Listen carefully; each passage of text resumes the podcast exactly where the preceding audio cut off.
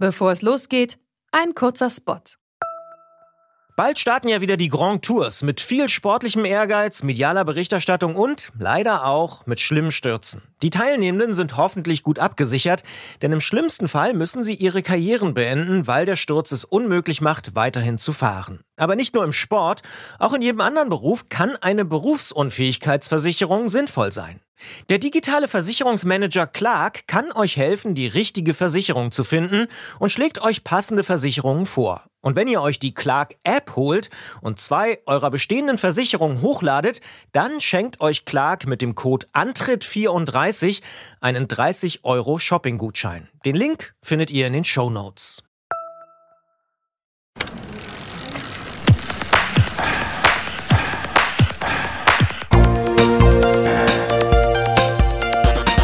Antritt. Alles zum Thema Fahrrad bei Detektor FM. Präsentiert von Rose, die Bike-Experten.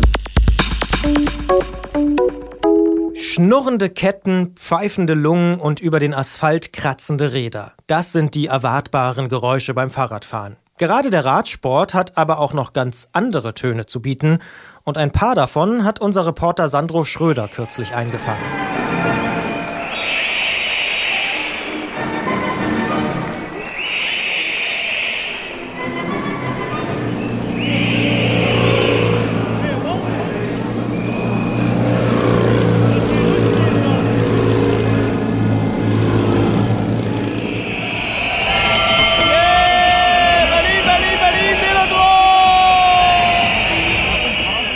Da war doch das ein oder andere bekannte Geräusch dabei für den Fachmann. Ich sag aber erstmal an dieser Stelle Hallo Sandro. Hallo Christian.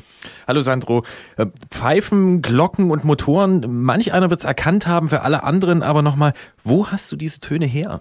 Ich war beim Sechstagerennen in Berlin am Samstag bei der langen Nacht und habe da so ein bisschen mit dem Mikrofon die Veranstaltung begleitet. Was passiert denn da und wo kommt das her? Das Ganze hat mal mit einer Wette angefangen und zwar in Ende des 19. Jahrhunderts hat ein Brite gesagt, er kann in sechs Tagen 1000 Meilen fahren. Und das hat so viele Leute interessiert, dieser Beweis, dass er das kann. Und die sind alle dorthin gekommen, haben sich das angeschaut. Und die Veranstalter haben gemerkt, es gibt ein Rieseninteresse. Und kurz darauf gab es das erste Sechstagerennen mit einem größeren Starterfeld, also wo nicht nur ein Fahrer gefahren ist. Und das war eigentlich die Geburtsstunde des Sechstagerenns damals. Dann ist das relativ schnell in die USA gegangen, hat dann auch den Weg nach Deutschland gefunden und da sind wir heute. Und äh, wo findet das statt?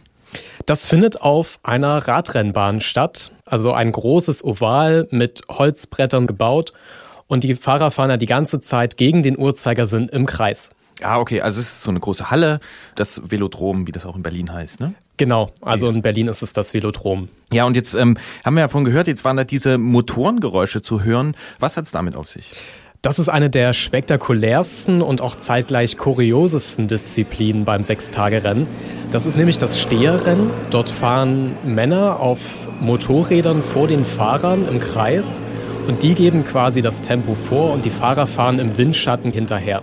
Okay, jetzt gibt es da aber ja nicht nur Steherrennen. Was gibt es denn noch so? Und ähm, geht das wirklich über sechs Tage konstant?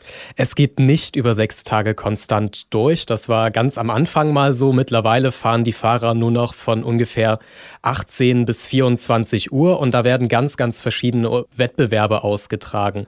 Da gibt es zum Beispiel den Sprint, da gibt es den Kampfsprint Kairin, der aus Japan kommt. Dann gibt es die große Jagd auch Madison genannt. Und dort fahren im Prinzip zwei Fahrer im Team zusammen und wechseln sich halt mit so einem Schleudergriff ab. Das ist ganz spektakulär. Und das wird in so einer bunten Mischung immer wieder abgewechselt, sodass dann ganz viele unterschiedliche Disziplinen in ganz kurzer Zeit aufeinandertreffen. Also sportlich ist da jede Menge los. Wie muss ich mir das denn sonst so vorstellen in der Halle? Wie ist die Stimmung da? Was machen die Leute, die da zugucken zum Beispiel auch? Also das ist wirklich ein Phänomen, weil es schon ein ziemlich verrückter Zirkus dort ist. Also auf der einen Seite hat man halt die ganzen Fahrer, die dort im Kreis fahren und man hat drumherum das Publikum, was halt auf den Rängen sitzt und wirklich unglaublich mitgeht mit dem, was dort auf der Bahn passiert. Da wird gejubelt und man kann diese Pfiffe hören, die, ähm, wenn jemand eine Runde gewonnen hat, nochmal extrem laut werden. Und das Ganze ist halt schon besonders, weil eben es diesen Musikhintergrund gibt. Es gibt diesen Hallensprecher, der ein bisschen so wie beim Boxkampf das Ganze moderiert. Ja, und es ist eine verdammt laute Veranstaltung. Also nach sechs Stunden pfeifen einen auch die Ohren. Was gibt's für Getränke? Es gibt auch viel Alkohol, das muss man so ehrlich auch sagen. Aber es ist ja nicht nur Party, ne? Das muss man ja auch dazu sagen. Gerade das Sechstagerennen in Berlin, das hat ja eigentlich diesen Ruf eines besonders fachkundigen Publikums. Hast du da auch was beobachten können? Man merkt es schon, dass die Leute auf den Zuschauerrängen das Rennen wirklich verfolgen. Dort steht eigentlich während der Wettbewerbe niemand auf, es geht niemand raus, sondern wirklich nur, wenn eine Pause ist, gehen die Leute dann mal kurz vor die Tür.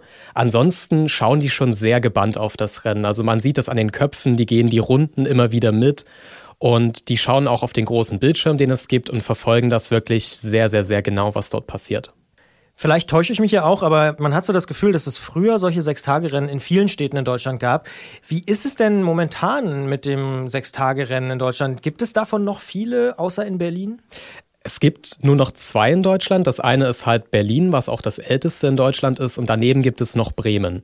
Das sind momentan die einzigen beiden Rennen. Das in Berlin gehört mittlerweile auch einer britischen Firma, die auch das Rennen in London veranstaltet. Nämlich in der Heimat des Sechstagerenns hat das 35 Jahre lang nicht mehr stattgefunden und erst im letzten Jahr zum ersten Mal seit 35 Jahren wurde das Ganze wiederbelebt. Und in Deutschland gibt es jetzt im Juni diesen Jahres in Mannheim wieder ein neues Sechstagerennen, das neu entsteht. Das Ganze bewegt sich also momentan. Man sieht aber beim Publikum auch ganz eindeutig, dass das schon etwas ältere Leute sind und dass da so eine kleine Generationenlücke entstanden ist. Das wundert mich eigentlich ein bisschen, weil beim Sechstagerennen wird ja auch durchgängig mit Bahnrädern gefahren.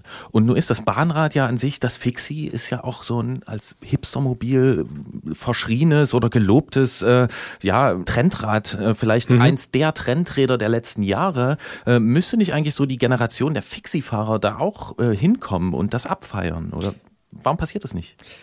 Es ist halt schon eine eigentümliche Veranstaltung. Also ich glaube, gerade diese junge Generation zieht man mit solcher Form von Veranstaltung einfach nicht an, weil man hat halt schon zwar sehr viel Action in sehr kurzer Zeit, aber es ist alles so ein bisschen, ja, trashig auch zum Teil. Also gerade diese Musik drumherum, dieses Jahrmarkt-Feeling mit den ganzen Futterbuden und was es dort nicht alles gibt, das ist irgendwie nicht so richtig cool, sondern so ein kleines bisschen bemüht.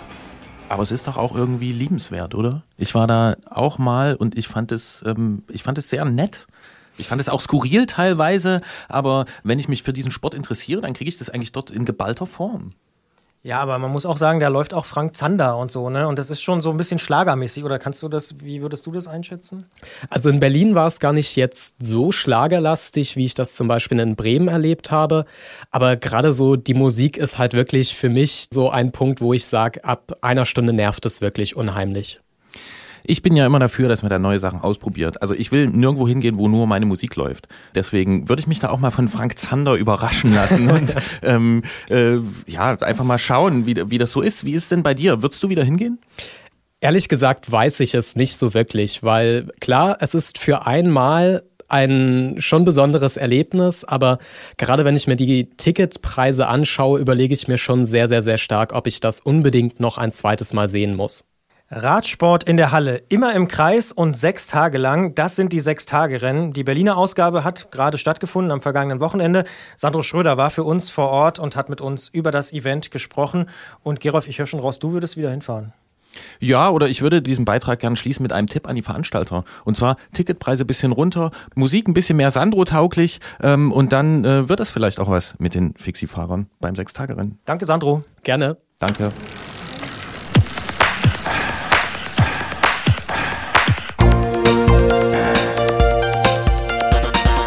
Antritt. Alles zum Thema Fahrrad bei Detektor FM. Präsentiert von Rose, die Bike-Experten.